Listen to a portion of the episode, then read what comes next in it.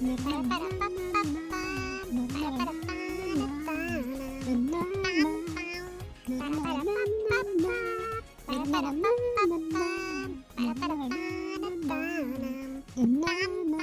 Hola, ¿cómo están? Bienvenidos una vez más a un nuevo episodio de ¿Por qué no estudié? Gracias por estar aquí, por escucharnos. Y antes de presentar a su colocutora, que está debajo de la mesa, como siempre, eh, quería preguntarle si habían pagado sus impuestos, porque si no lo han hecho, no revisen todavía el sí. Por favor, denle la bienvenida a mi locutora. Que pase, que pase, que pase.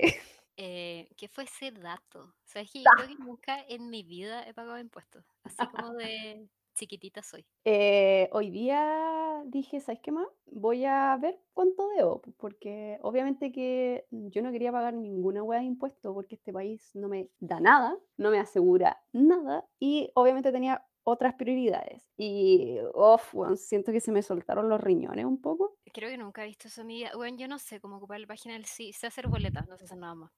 A ver, la página del sí tampoco es tan amigable que digamos. Está mucho mejor sí, de lo que era hace años atrás, pero no me vengan a decir que la wea es amigable porque tiene un lenguaje técnico de mierda. no hablemos de esto. Siento que son cosas de las que se preocupa mi papá. y Yo no quiero preocuparme a esta altura de mi vida. Yo después con millones de pesos ahí sin pagar, que no me enteré. Bueno, mi miedo máximo es, hay cachado, porque yo no estudié con crédito en la U. Entonces, cuando todos los años tenía como que cancelar el crédito, poner como cero. ¿Ya? Eh, y yo hubo un tiempo que dejé de hacerlo. Como que, ¡Qué audaz! y no me acuerdo, como que lo hice ya dos años, pero después en un momento fue como, ya, deberían cachar que, pss, no. Mi miedo mayor es que de un día me llegue así como una carta como del crédito porque no lo cancelé, no sé. Un misterio. El Estado de Chile escuchando este podcast cobrándome el crédito universitario que nunca cancelé.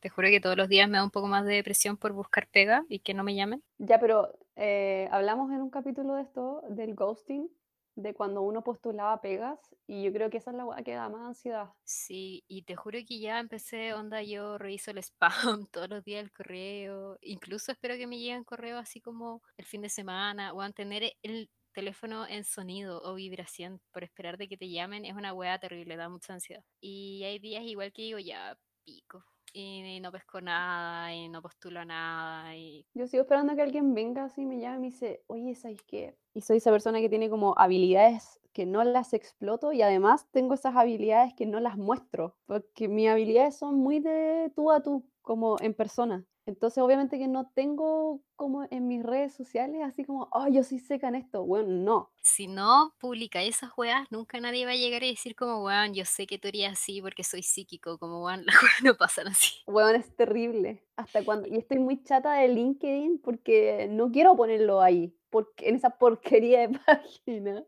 Pero weón, el LinkedIn es ahora el nuevo Facebook. Yo igual quiero LinkedIn un poquito. Hazte amiga de estas cuestiones, como en verdad la vida es ahora. Ah, tenéis que, tenéis que actualizarte, si no, la vida pasa. No, yo siento que siempre tengo como un golpe de suerte. Un golpe de suerte. Ya. No, Soñar. no, weón, en algún momento eso no te va a funcionar. Ya, pero no vamos a tirarte hate de una persona que ama las redes sociales a una que no. Eh, pero podríamos hablar de eso igual como esta semana. Te voy a hablar un poco de mí porque este es mi podcast y soy tu referente. Eh, he estado seriamente pensando como en publicar mucho más porque yo siempre, no sé, típico que ponía ahí una historia así como en la semana, que compartía ahí como un post, le sacáis como una foto a- la luna, así, y como que la subía ahí en historias. Y yo igual siempre veía a la gente que veía mis historias. po. Ya.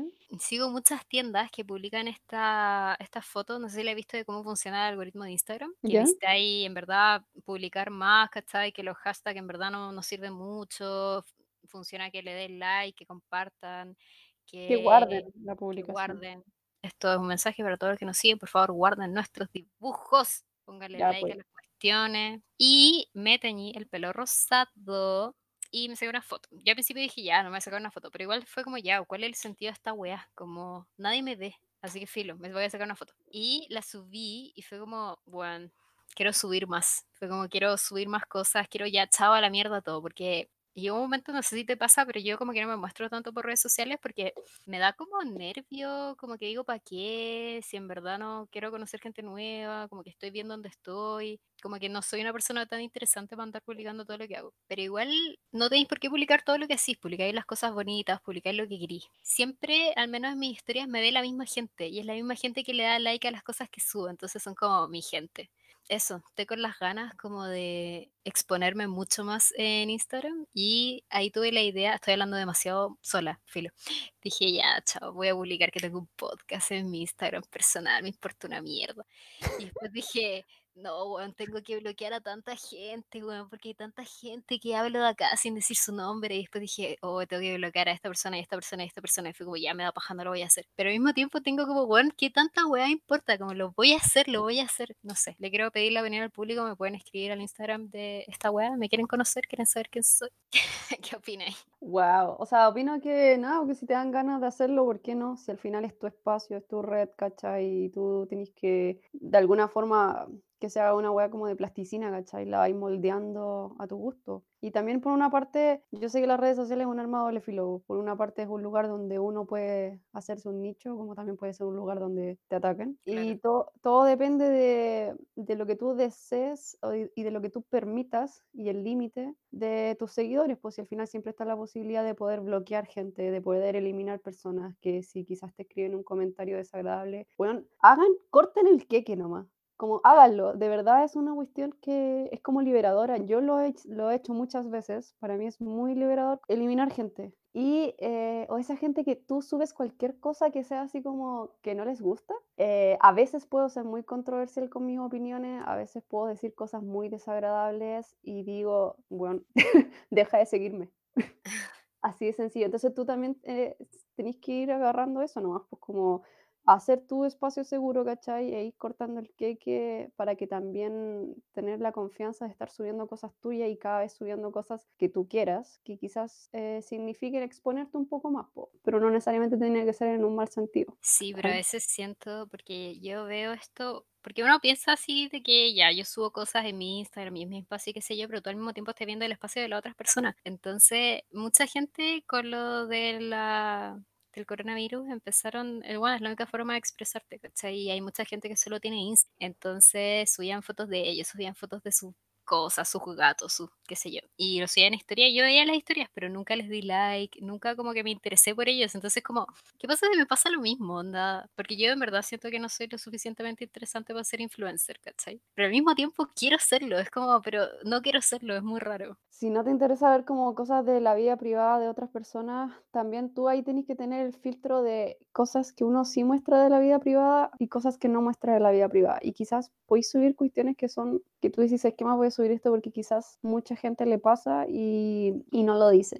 A estar subiendo, bueno, literal 20 historias al día de la agua que estáis comiendo, de la agua que estáis tomando, de, de todo, absolutamente todo. A mí esa gente de verdad me cabrea. Bueno, y lo que me dieron ganas también de hacer fue hacer TikTok, porque yo tengo una cuenta de TikTok, uy, pero la ocupo solo para ver TikTok, no subo nada. Y la weá es que hay un challenge, concha tu madre, que me gusta demasiado. Ocupar la canción de Avril Lavigne, la podríamos poner acá. Eh, Girlfriend. Ah, ya. Ya, y hay una parte que, ya, la voy a cantar, no se rían de mí. Eh, la Avril Lavigne es como la parte lenta, que dice she's like so whatever and you Ah, can sí. do so much but ya y el challenge es como que te dejé bajar el pelo y como para arriba no sé si me entendí. Y decir esa weá como si lo estuviera diciendo a otra persona de perfil. Y los videos, concha tu madre. Y digo como, weón, esto es lo mejor que me ha pasado en la vida. Y ahora que tengo el pelo rosado fue como, weón, soy la Lavigne, obviamente lo tengo que hacer. Y no pude, weón. Fue como, ¿cómo la ¿Por gente qué? supera eso? Como su, porque en TikTok al menos la gente como que sube constantemente TikTok, sube muchos videos al día. Onda, weón, 6 videos, 10 videos al día. Porque los videos duran 10 segundos, ¿cachai? Qué paja. Y cómo la gente lo hace, como verse el celular tantas veces, ver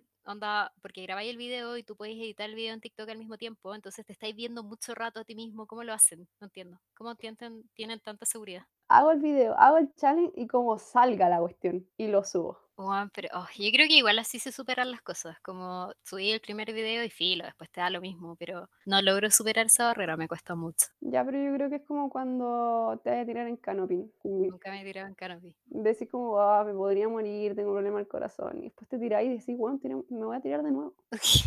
Sí, vos, o no sé, pues como rafting, como, uh, qué miedo si me caigo en la balsa, y después como, ya, filo, como... Entonces tenés que arriesgarte nomás. Además que igual esté muy expuesta, siento que puede Sí, igual llamar a sí, po. gente que, no sé, pues te estaba buscando y ahora te pueden encontrar más rápido, ¿cachai? Ahí es donde yo te digo, ¿sabes qué más? Corta el queque nomás. No le dis muchas vueltas de, ay, es que voy a parecer pesada. Ay, pero es que después me, me va, quizás me va a encarar. Bueno, nadie tiene el derecho de encararte nada si es que tú no le has hecho algo así como, hay que discutir.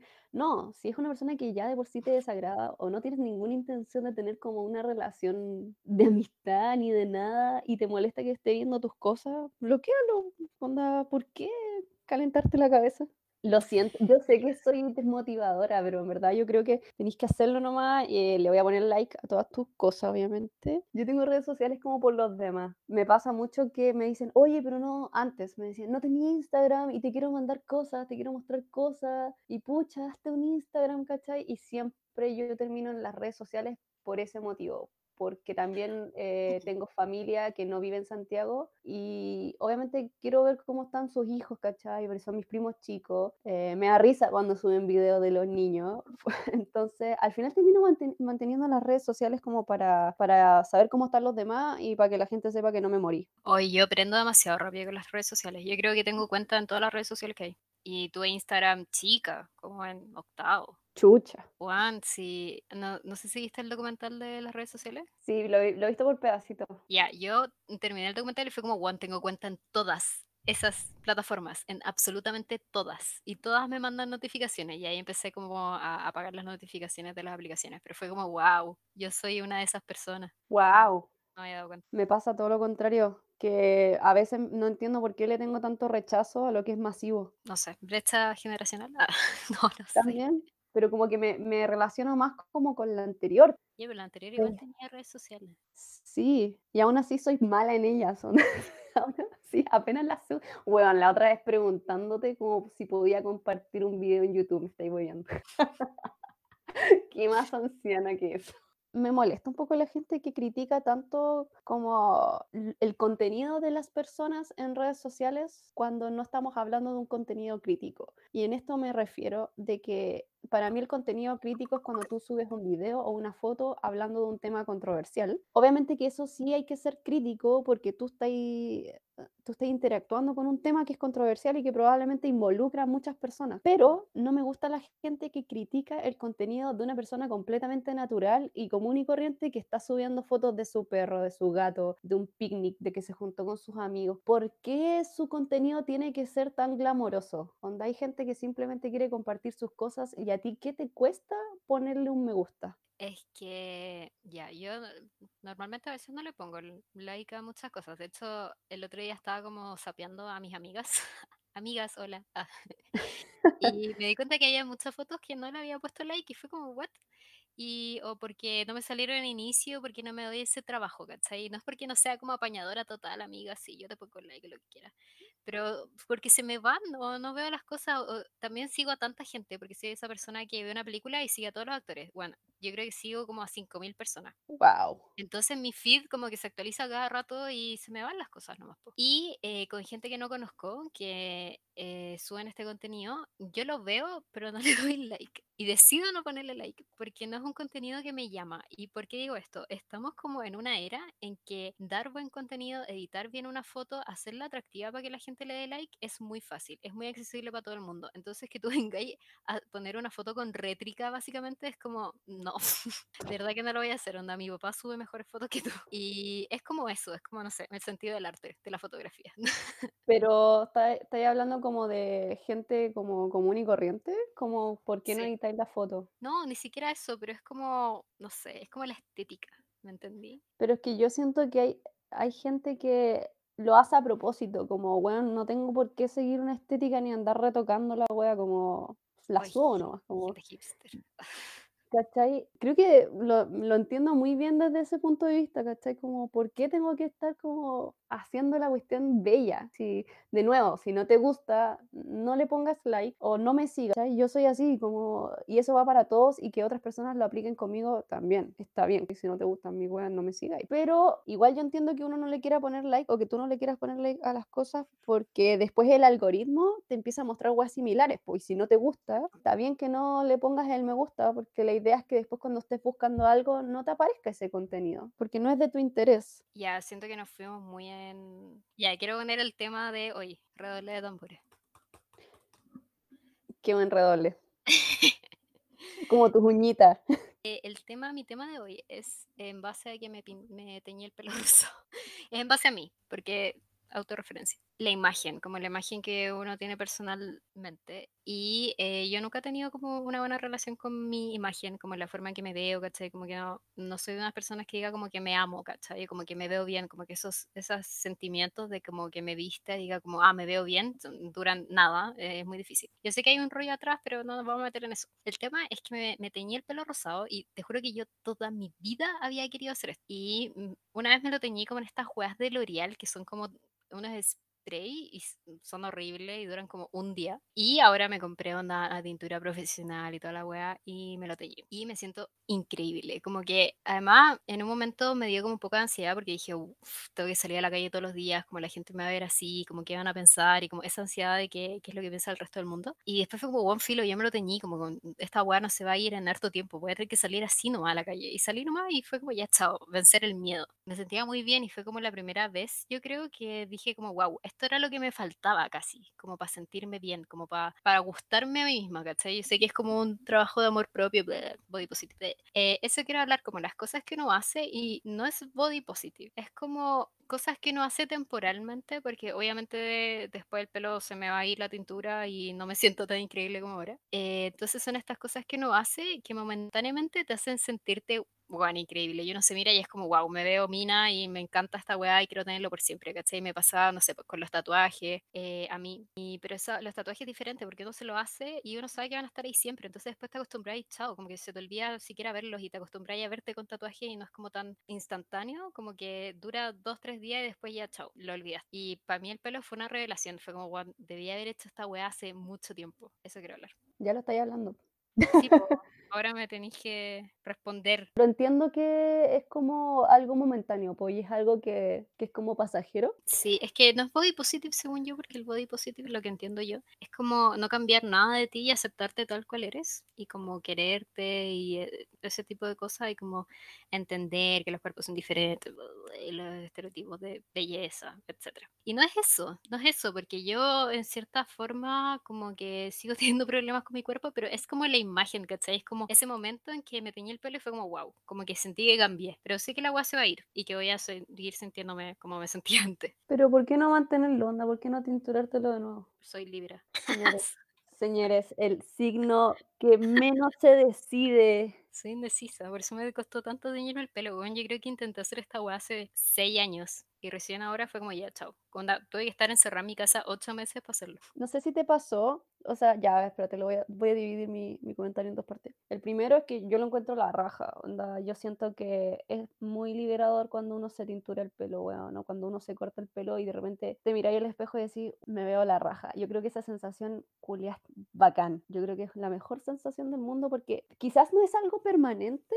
pero a veces, eh, es el hecho de hacer algo por ti. No sé si se entiende. Como es como la gente que va a la peluquería como para hacerse un regaloneo y quizás se hace siempre el mismo peinado o siempre se pone el mismo tono de tintura, Ujú. pero cuando salen de la peluquería probablemente tienen esa sensación como: "Weón, me veo la raja". Sí. Y yo, weón, encuentro que deberíais hacerlo una vez al mes, ¿cachai? Como tener tu tu día de casi, sino que verlo como tu día de spa. Es que, ¿sabéis lo que me pasa? Que, mm, yo igual antes, o sea, no me cortaba el pelo tan seguido, pero me cortaba el pelo, siempre como que me lo aclaraba para que se viera como más rubio, qué sé yo. Y esas eran cosas que siempre hacía con mi pelo, pero me costó encontrar la cosa, ¿cachai? Como que me hiciera sentir bien, porque las otras cosas como que uno las hace, pero no se da cuenta, hasta que así una wea y es como: "Guau, esto esto era", ¿cachai? Claro. Dale. Ahora que lo pillaste, ¿por Eh, qué dejar de hacerlo? estoy viviendo. Eh, por el estigma, weón, como que me teñí el pelo y, y al mismo momento seguía mandando currículum y weón, fue como, bueno, el día de mañana que tenga que entrar como en una entrevista de trabajo por Zoom. Y lo otro es que hay muchas empresas que están como volviendo a trabajar en oficina y así como, hola, llegando con el pelo rosado, porque yo sé que es una weá que nosotros lo vemos como que no importa, ¿cachai? Que le, bueno, el color de pelo, la forma en que te vestís, las uñas, qué sé yo. Son unas weas que en verdad da lo mismo, onda no altera en nada la capacidad de las personas en hacer su trabajo. Pero la gente que te contrata son boomers, weón, y que no entienden esa wea y que para ellos la imagen personal es como, weón, casi todo. Entonces, ese es el miedo que me da. Yo creo que voy a esperar a que se vaya y después voy a analizar mis posibilidades. Ya, pero no sé si te pasó. Ahí venía mi segun- la segunda parte de mi comentario. Cuando entraste a la universidad pensaste que te ibas a hacer todas las weas como estética que alguna vez dijiste que ibas a hacer. Y resulta que siempre había una excusa para no hacerlo. Como de, bueno, estoy en una carrera donde mi imagen igual cuenta y, y tengo que tener como cierto tipo de imagen. O tengo profes que son súper estrictos y que me van a juzgar por cómo me veo. Y casi que va, que hasta podría influenciar en, en el ramo, porque yo siento que en la universidad a la que Sí, fuimos de verdad podía influenciar en cómo te- a ti te iba en el ramo si es que el sí, profe te fichaba. sí. Entonces, muchas veces a mí me pasaba eso de, por ejemplo, el tema del rapado. Hay personas que, no sé, pues dicen, ah, bueno, ese rapado es muy, muy lelo. Pero, onda, estuvimos en una Lelo. universidad muy lelo, muy lela.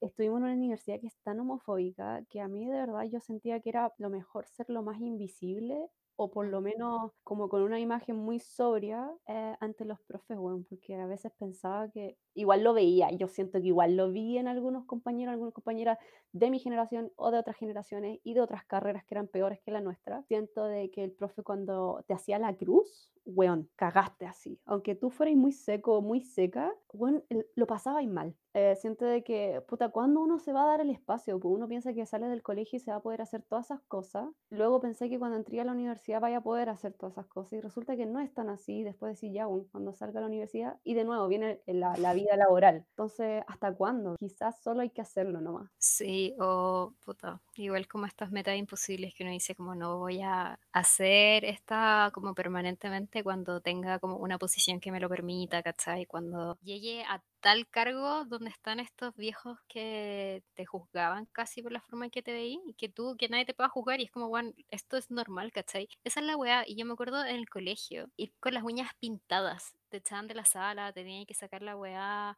y es tan estúpido, weón. Es como, no influye Sí, en nada. Y e- era como, weón, no sé, si iba con un polerón que no era el del colegio, si usaba y a veces tenía compañeras que se pintaban los labios y era como que las hueveaban por eso. Y es como, weón, y como que ellos no entendían, en verdad esas cosas a nosotros nos hacían sentir mejor. Como, weón, si yo iba con las uñas pintadas al colegio, no era porque quería que tú me retaras, y era porque, weón, me sentía bien con las uñas pintadas y quería hacerlo y sentía, me sentía bonita y no necesitaba un viejo culiado que me dijera como, bueno, saques esa weá y, me echara de la sala, ¿cachai? Era, era estúpido, weón, eh, y, y no sé, o sea, ahora no lo siguen haciendo, obviamente, y espero que la pandemia como que les dé esta perspectiva a los colegios de que la imagen personal en verdad importa un hoyo, ¿cachai? Como los hombres que no se cortaban el pelo y la weá. Es tonto, es demasiado tonto con no tener esa libertad como de expresión que te la reprimen tanto en el colegio que tú puedes decir, ya, lo voy a hacer en la universidad. Y en la universidad te siguen reprimiendo de la misma forma, pues, weón. Entonces, ¿cuándo tú te lo vayas a hacer? Como que nos están diciendo básicamente que seamos todos iguales cuando no lo somos, weón. Es demasiado tonto. Ya me puse sí.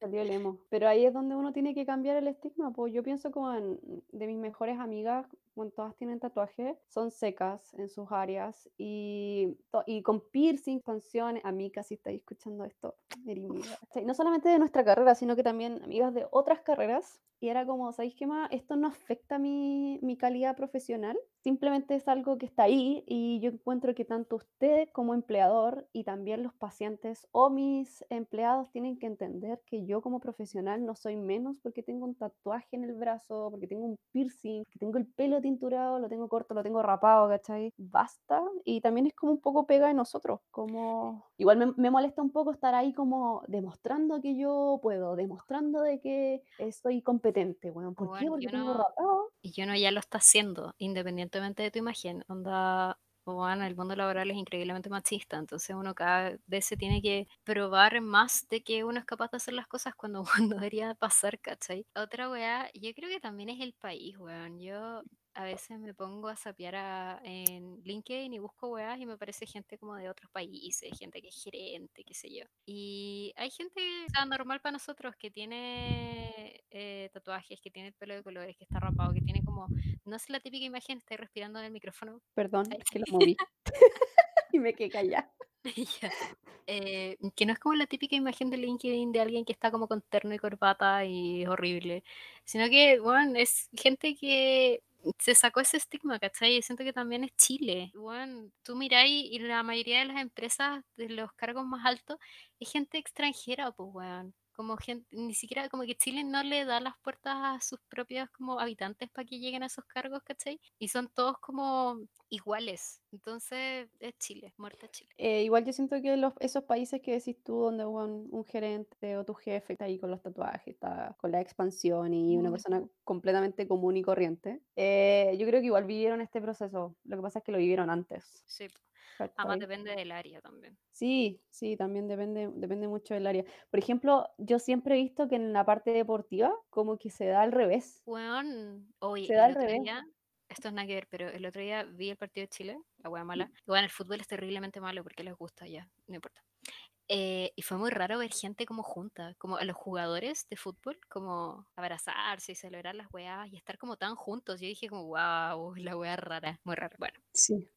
y sí, po, en el deporte sea diferente, como que pueden hacer lo que quieran, mientras tienen más tatuajes son más bacanes. Ay, yo odio esa wea, como que los detesto. Bueno, los tatuajes de futbolistas son No sé si es como que específicamente ese tipo de tatuajes, sino que, eh, no sé, como que odio ese mundo, pero quizás también es porque yo odio el mundo del fútbol masculino. No, el fútbol en sí es odiable, Yo siempre lo he odiado. Porque era de estas personas que, al menos yo, eh, hacía otro deporte, que tenía deportistas nacionales que competían en Panamericanos y Olimpiadas y qué sé yo, y no recibían la misma plata que recibía un jugador de fútbol. Entonces era como irónica la wea, como estoy weando. El único deporte que le importa a Chile es el fútbol. No, entonces siempre Sí. lo he odiado. Sí, eso es verdad. Y de hecho, también para los, bueno, y los deportes no tradicionales, onda, natación por lo menos era un deporte igual, entre comillas, tradicional, ¿cachai? Onda conocido. Tú le decías a la gente, Pero oye, natación y la gente sabe sí, lo que es eso. Pero por ejemplo, acá en Chile hay deportes que no son tradicionales y todo es más difícil, onda, si ya es difícil ser deportista de un deporte tradicional, un deporte no tradicional que es poco conocido, eh, es aún más complejo y Chile no, no es un país amigable en ese aspecto, entonces también, por eso también le tengo un poco de rencor al fútbol y a la gente también que lo infla tanto y es como, bueno, tú eres una persona común y corriente que si quiere ser deportista va a vivir sí, adversidades terribles porque no es fútbol, ¿cachai? Que esa es la wea como los jugadores de fútbol, hay como escuelas que se dedican a buscar niñitos chicos para jugar fútbol y que los entrenan y después los Sí, mandan afuera, ¿cachai? Como, si tú hacías cualquier otro deporte como natación que yo hacía, weón, a los 18 tenía que dejar de nadar porque sabía que no podía hacer nada más con este deporte y puta, tenía que estudiar, tenía que dar la PSU, entonces mucha gente no sigue nadando, no sigue haciendo el deporte que no sea fútbol porque no está esa posibilidad. Y es tan ahueonado como en otros países, bueno, está Michael Phelps y todos esos hueones que literal eso es su vida, como existe la posibilidad de entrar en un equipo de natación que te permita entrar a la universidad y después seguir nadando, ¿cachai? claro, Entonces, es y que el deporte sea como tu, tu ancla, po, la ancla que te abre Claro. puertas, no que te las cierra. Juan es Chile y suministra deporte inútil. La cagó. O eso de que el hecho de que simplemente tengan que entrar a la universidad porque no pueden vivir del deporte y tienen que sacar una carrera para poder trabajar y en paralelo estar. ¿Por qué la gente o por qué alguien que no se descubrió a una temprana edad? Yo encuentro que es bacán que tú a los 17 años sepas que te quieres dedicar a algún deporte y que quieres ser deportista. ¿Por qué esa persona tiene que estudiar alguna wea en la universidad y no puede ser deportista? Oye, me acuerdo que mucha gente, porque ya voy a hablar de la natación porque es el único deporte que tengo experiencia, que la natación es un mundo súper chico, entonces uno no sabe quiénes son los buenos y hay como nombres, ¿cachai? Así como casi Alexis Sánchez, Vidal, que uno de los nadadores cacha quiénes son y son los que se llevan todas las medallas, son como los que tienen las mejores marcas y esas son como las competencias que se esperan siempre en los torneos. Y normalmente la gente que es muy buena es gente muy cuica, hay gente que tiene mucha plata, entonces se dedica solo a nadar y nada y se entrena y entrena y entrena hasta que se da cuenta que es lo único que hizo en su vida y después ¿qué hace? Es entrenador de natación. Pero eso solo lo puede hacer la gente que tiene plata, ¿cachai? Normalmente era gente con apellidos impronunciables, que iban a un club demasiado caro. Entonces, bueno, no se puede limitar a eso, es como completamente lo contrario, como el, el fútbol se basa en cómo rescatar a gente de escasos recursos, no necesariamente, pero la, la gran mayoría viene como de poblaciones, ¿cachai? Y el otro deporte tenéis que tener plata para la wea. Irónico. Sí, pero igual por eso también la gente como que dice, oh, en el fútbol tú puedes tener una carrera y cambiar tu vida, ¿cachai? Cambiar la vida de tu familia. Como bueno, todos los niños cuando son chicos quieren ser futbolistas. ¿Tú qué querías ser cuando eres chica? Creo que quería ser pintora, quería pintar. Yo pasé por muchas etapas, porque soy libre. Eh, yo me acuerdo que me rayé en un momento con ser bichóloga. Onda, Sí. tenía un microscopio y agarraba bichos y los separaba. Eso no es ser como entomóloga. Sí, pues ahora se, sí, se llama así, pero a mi tiempo era bichóloga. Buena. Y no me acuerdo qué otras etapas tuve. Pero también era como ser cantante, como profesiones imposibles que después uno crece y se da cuenta que no puede hacerlo. A menos que te exploten desde muy temprana edad. Es muy terrible cuando uno a temprana edad se da cuenta de que no puede hacer algo solo porque eres mujer. Me pasa un poco con el kickboxing, como no puedo hacer esto, o yo no puedo vivir de esto porque tengo un entorno que no me va a permitir hacer esto. Y, y era como, wow, y a temprana edad así, eh, desechando un sueño. Pero podría haber sido pionera. Ahora deben haber mujeres. Está la crespita, ¿cachai? Onda, Hay gente que lo logró, pero yo creo también que es súper clave el apoyo como de tu círculo más cercano. Onda, es- es súper difícil como hacer cosas cuando eres menor de edad y ninguno de tus dos papás como que va a estar ahí, pues, ¿cachai? Como, ¿cómo se hace? No sé cómo se logra. y las escuelas, también pienso en eso, como en el colegio, ¿realmente te dan tantos talleres a elegir? Bueno, el otro día, porque a mi pololo le gusta ver tenis y básquetbol. Y yo no entiendo esa wea, como que no la entiendo. Y siempre le pido que me explique y me lo explique y se me olvida, pero algo que no puedo retener. Y me acuerdo que en educación física te pasaban la unidad como de básquetbol y de fútbol. No, ¿por qué no te pasaron más deporte? O porque, no sé. ¿Y por qué no me acuerdo? No? Pero como que creo que nunca lo jugué. No sé qué hacía en educación física, la verdad. Me acuerdo que la educación física era como, yo pasé por varios colegios, entonces dependía un poco del colegio. En algunos colegios fue bacán hacer educación física y en otros colegios pues, era terrible, era como el, ese miedo, esa ansiedad de que se burlaran así. Y eso creo que se llama en los colegios mixtos. Pero también era como por esa cuestión de que si uno quería hacer un taller deportivo tenía que ser después de- del colegio, Sí. yo lo encontraba satánico. Y muchas veces me desmotivaba de hacer esos talleres porque, bueno, salía ahí a las 4, 4 y cuarto de la tarde y después quedarte para hacer un taller y después irte como a las 5 y media, 6. Sí. Era mucho. Hoy yo vivía en el colegio porque mi mamá era profe, entonces yo viví eso, me quedaba hasta las 8 en el No. colegio ese. Horrible. Ya nos fuimos por las ramas, ¿qué estamos hablando? Ayer tuve un sueño satánico en la prueba. Siento que votar me está dando mucha ansiedad. ¿En Me está haciendo mal para mi salud mental. Bueno, tuve un sueño de que iba a votar y mm, ya, eh, me daban como el papel y yo tenía que marcar las huevas, pero en el papel como que no estaban las opciones. No estaba a prueba, convención constitucional, no había ninguna de las opciones. Y eran cosas muy raras, había cosas muy raras. Y yo iba a alegarle a la buena a la mesa, le decía como, ¿dónde pongo a prueba? Como no entiendo. Y me decía, no, escríbelo, tenías que escribirlo como en la hoja. Y yo decía, pero No. cualquier hoja. Onda me está dando, ¿hay cachado cuando las impresiones salen mal? Sí. Me está dando como una hoja así. Y yo decía, pero bueno, ¿dónde está la weá donde pongo la raya? Me está weando. Y ese era mi sueño, muy terrible, demasiada ansiedad. Me estaba estresando eh, el sistema. La de que sentís que van a boicotear todo. Bueno, es que me da miedo. Yo creo que ese día voy a estar así vomitando. No me da miedo votar, me da miedo cómo va a estar el ambiente, así como en las calles. Y no, y hay cachado que en las votaciones anteriores habían como gente que se quedaba para reclamar los votos, ¿cachai? Y pelearlo y cosas así, gente gritando, y los vocales de mesa como contando las weás y la tele grabando y todo. No sé si habrá eso ahora, a lo mejor sí, a lo mejor no, igual espero que vaya mucha gente a votar, ¿cachai?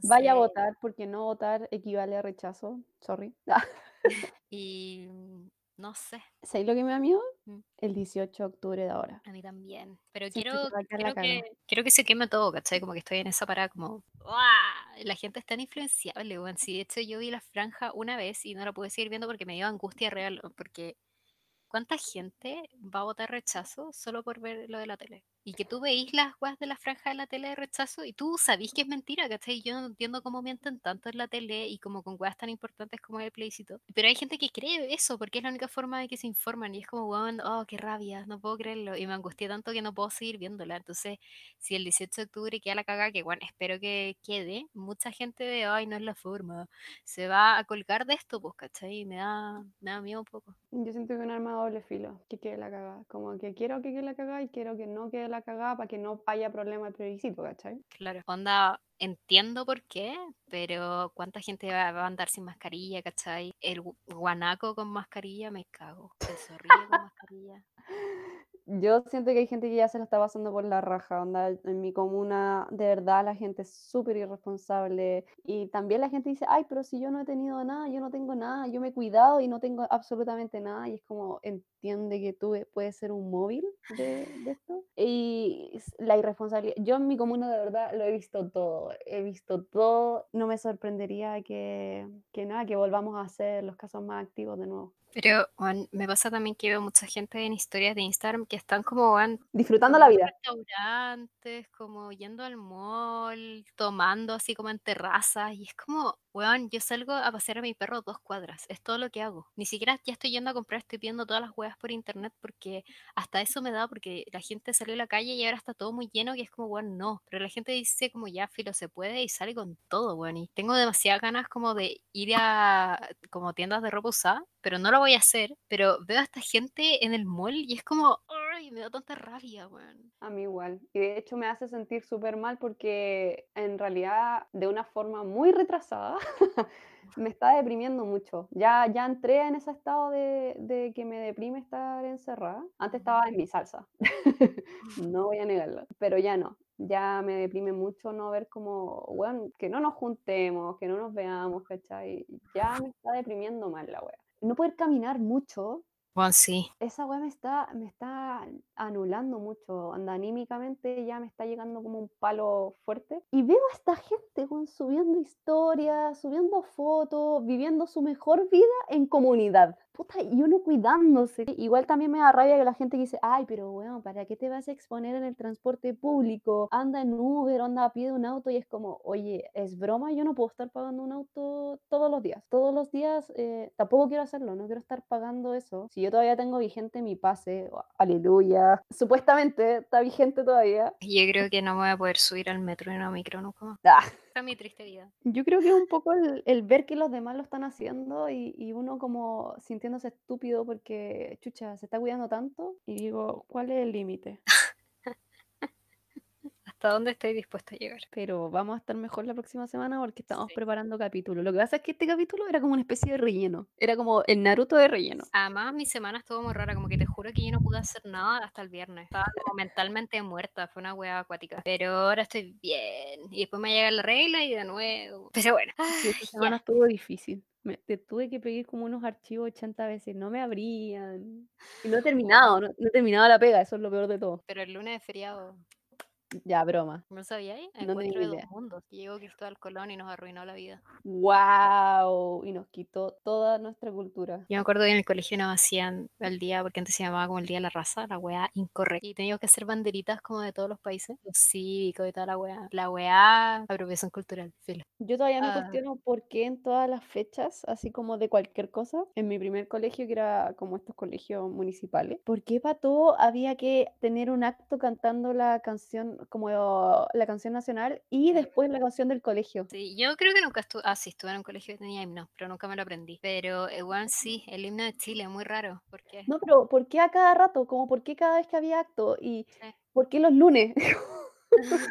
De verdad, nunca lo entendí. no, no, no sé. No, yo creo que todo esto, todo esto es porque hubo gente que lo cantó para el eclipse, weón. ¿Te das cuenta de que estamos para el hoyo?